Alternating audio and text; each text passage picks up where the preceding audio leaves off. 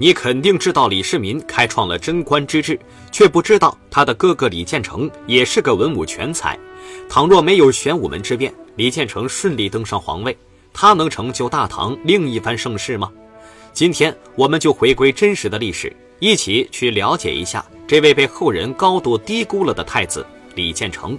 公元六二六年七月，一场骨肉相残的玄武门之变在长安爆发，太子李建成和齐王李元吉被秦王李世民杀害，由此失去太子的唐高祖李渊不得不将皇位传给李世民。李世民成为这场政变最大的受益者，成为大唐第二位皇帝。李世民登基以后，他任用贤臣，虚心纳谏，制定了许多利国利民的政策。对外，他远征突厥、高昌等，打得他们节节败退，使唐朝的领土进一步扩张；对内，他整顿吏治，发展经济，使唐朝的经济实力空前繁荣。他还大力发展农业，让全国百姓过上安居乐业的太平日子。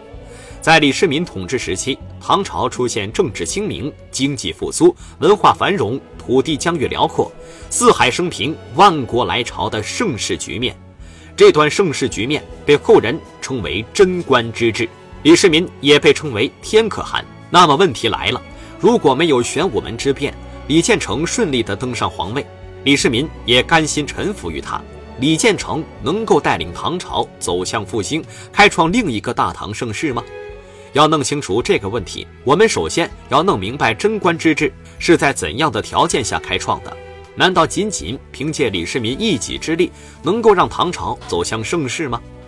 很多人都认为，李世民之所以能够开创贞观之治，和隋朝留下来的基础有着千丝万缕的关系。事实证明，也确实如此。隋朝虽然只存在了两世，但是却是一个顶峰时期。首先，隋朝是一个统一的王朝。结束了魏晋南北朝以来几百年的分裂局面，一个大一统的国家更加有利于百姓休养生息、发展生产力。这生产力得到发展了，全国的经济也就自然而然地提高了。而隋炀帝开通南北大运河，表面上是为自己游山玩水而建造的，而实际上却为南北经济的交流和发展提供了非常有利的条件。直至今日，京杭大运河也依旧发挥着它巨大的作用。而隋炀帝开创的科举取士制度，更是开启了后世通过考试录取官员的先河，而这些制度都一直被唐朝甚至历朝历代所沿用。统一是基础，经济是条件，制度是保障。如此说来，李世民能够开创贞观之治，似乎是前人栽树，后人乘凉的结果。由此说来，李建成登上帝位，依旧有开创盛世局面的可能性。然而，想要成就一番丰功伟绩，仅仅依靠别人打下的基础，而自己不下一番功夫，能行吗？秦皇汉武哪个不是为江山社稷穷尽了自己的一生？李世民为大唐盛世所做的贡献，大家都有目共睹。他被称为千古一帝，也是毫不过分的。但是我们反观李建成，他能成为像李世民一样的千古一帝吗？要弄清楚这个问题，我们首先要弄清楚李建成到底是个怎样的人。他是否具有能够成为一名合格天子的能力？或许在大多数人眼里，李建成都是一个才能平庸、心胸狭隘、荒淫无度，而且为了皇位可以不择手段的人。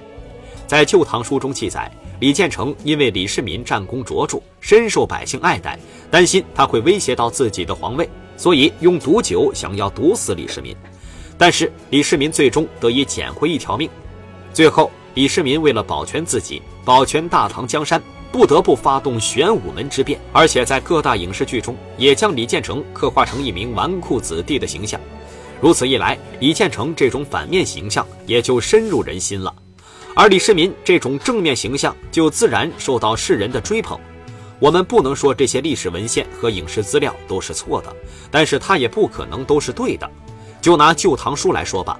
相传是李世民为了彰显自己的功劳卓著和发动玄武门之变的无奈，故意将李建成和李元吉贬得一文不值，心狠手辣。这种篡改历史的案例在中国历史上又不是没出现过。这种带有主观情绪而编写出来的文献资料，我们能拿来当做对历史的佐证吗？那李建成到底是个怎样的人呢？我们继续往下看。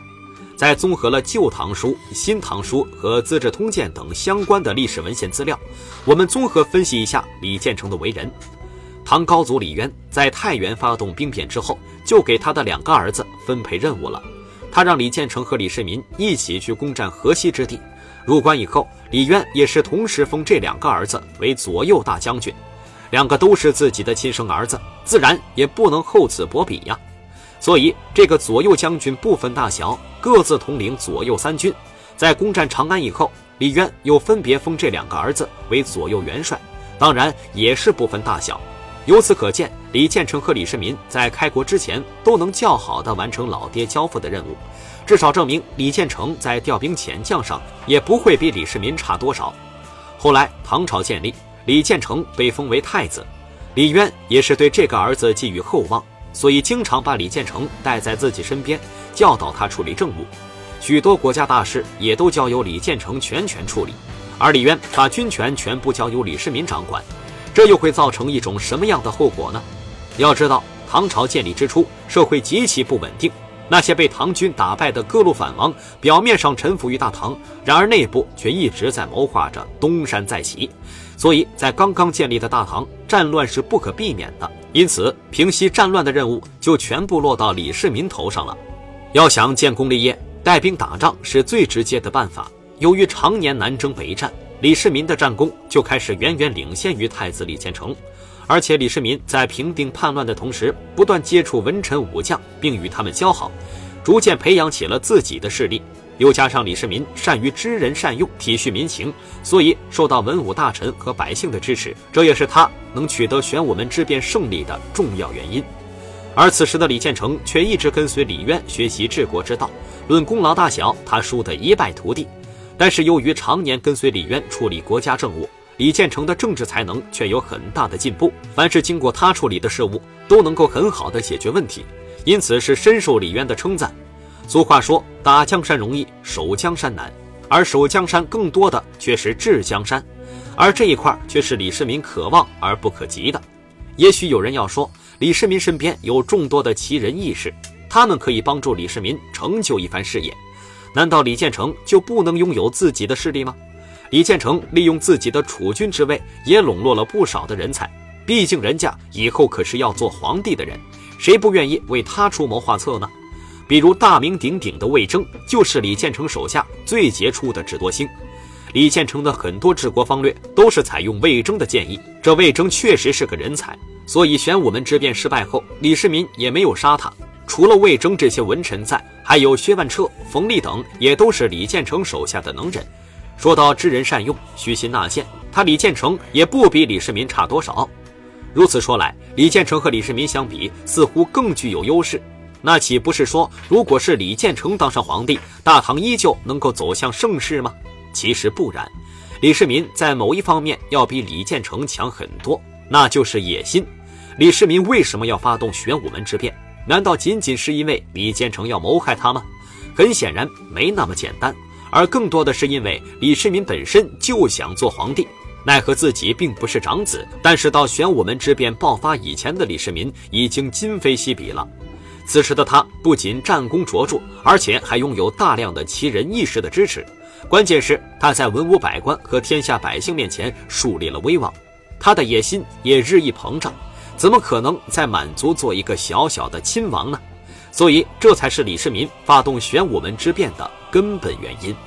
而且李世民多次带兵攻打其余国家，一度让唐朝成为世界上领土最多的国家，达到一千三百万平方千米。他不仅想征服中原，甚至还想征服世界。相比之下，李建成则更像是一位好大哥，帮弟弟守护好大唐江山，等弟弟得胜归来，就将大唐江山交付于他。李建成没有这种雄心壮志，也注定了他不是李世民的对手。李世民作为贞观之治的缔造者，他确实有他独特的政治才干和手段，但是李建成也为大唐帝国的建立贡献出了自己的力量。如果他的对手不是李世民，那或许他也能开创一个属于他自己的时代。